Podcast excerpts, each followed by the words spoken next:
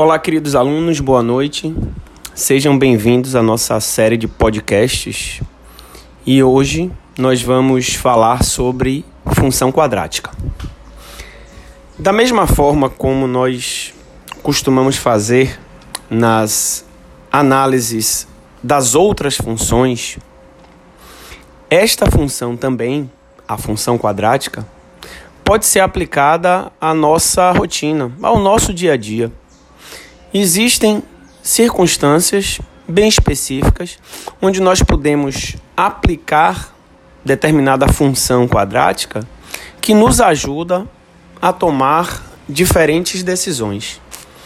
Veja, eu vou começar com um exemplo bem simples, bem banal, que é comum à rotina de qualquer um de nós. Pensem o seguinte: vocês vão fazer uma reforma em sua residência, independentemente de ser uma casa ou de ser um apartamento, mas você vai fazer a reforma em todos ou em alguns cômodos. Para que essa reforma aconteça, você vai precisar comprar os materiais de construção: piso, revestimento, cimento, areia, rejunte, enfim, diversos tipos de materiais para que eles sejam aplicados no seu imóvel. A grande questão é: para comprar esse material, qual a informação que você precisa? O que vocês fazem é medir ah, quantos metros quadrados tem cada cômodo.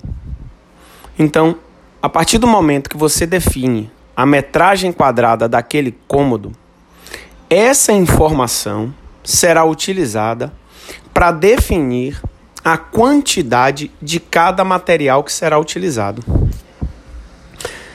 Alex, beleza, mas essa informação ela se encaixa onde na função quadrática?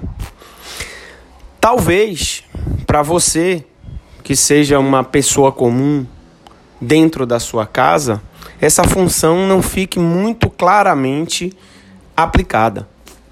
Mas vamos uh, pensar num exemplo um pouco mais é, com um pouco mais de complexidade em relação à reforma da sua casa.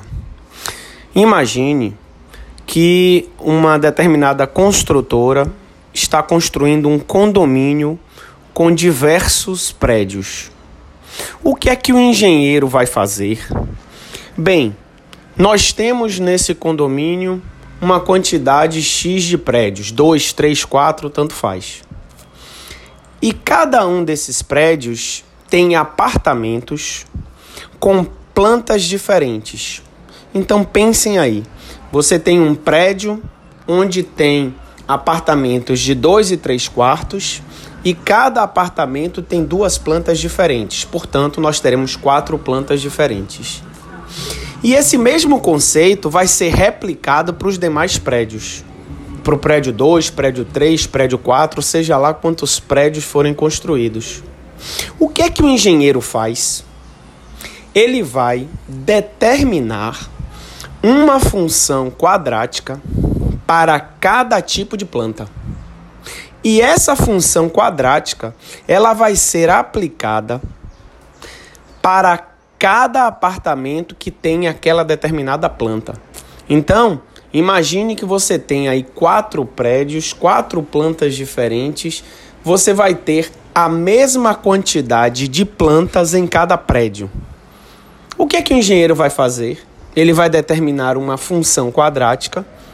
Essa função quadrática vai ser aplicada para cada planta e assim ele vai conseguir determinar a quantidade total de material que ele vai necessitar, sem necessariamente ter que fazer a conta para cada apartamento. Essa função, ela vale para todos os apartamentos com aquela planta igual. Então, assim, isso facilita muito a determinação da quantidade de material e dessa forma, definindo a quantidade de material, ele pode estabelecer uma negociação com o fornecedor para que ele consiga, com aquela quantidade, negociar uma, uma condição de compra mais adequada, um preço melhor, um prazo de pagamento melhor.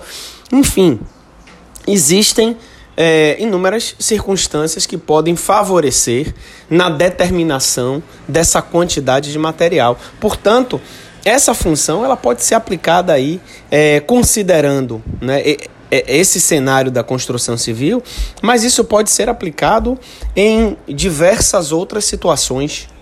Por exemplo, a indústria automotiva. Quando você constrói dentro de uma planta de, de montagem de veículo é, a quais tipos de carros são produzidos, se você produz dois, três, quatro tipos de veículos, cada veículo tem a sua própria, sua própria área interna.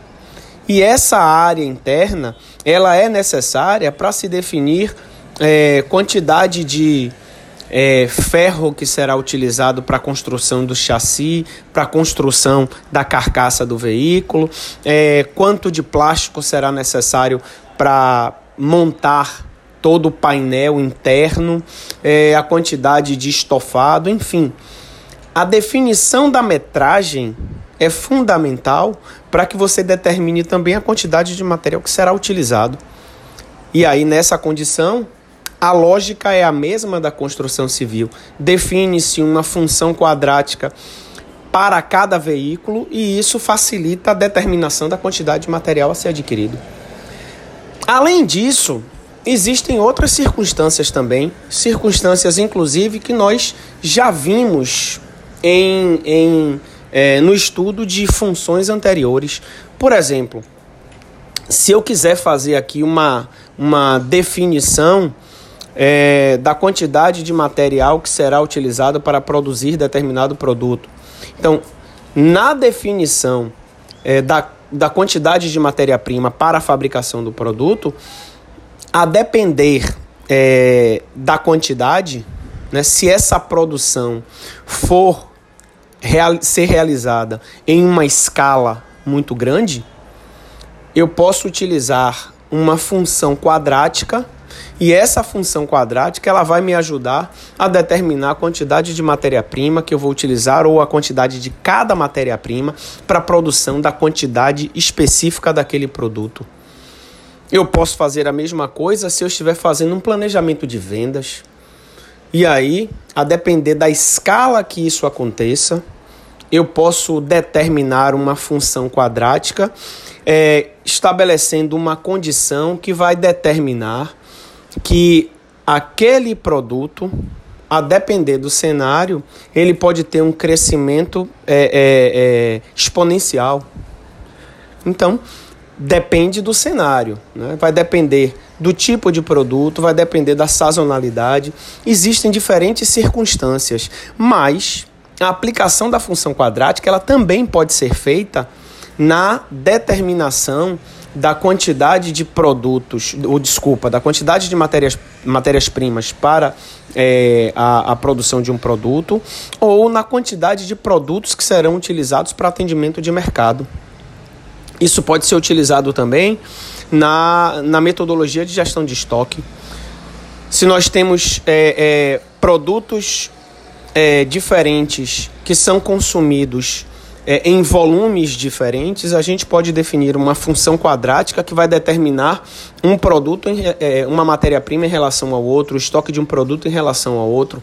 É, então, existem diferentes formas da aplicação desse tipo de função dentro da, da lógica de administração de negócio, administração de empresas. Então, eu estou trazendo esse cenário para que vocês consigam perceber que tudo aquilo que nós temos estudado tem aplicação prática no dia a dia, é utilizado na rotina é, e, portanto, o, o estudo, a compreensão e a aplicação disso são fundamentais para que vocês consigam desenvolver habilidades que serão utilizadas lá na frente no momento em que vocês estiverem fazendo análises críticas, planejamentos e tomadas de decisão. Ok? Espero que é, esse áudio tenha conseguido não só ajudá-los a entender um pouco mais, como também que ele, que ele tenha conseguido aí é, dar a vocês um pouco mais aí de motivação para que logo mais à noite a gente consiga debater e discutir um pouco mais, ok? Aguardo vocês, muito obrigado e tchau, tchau.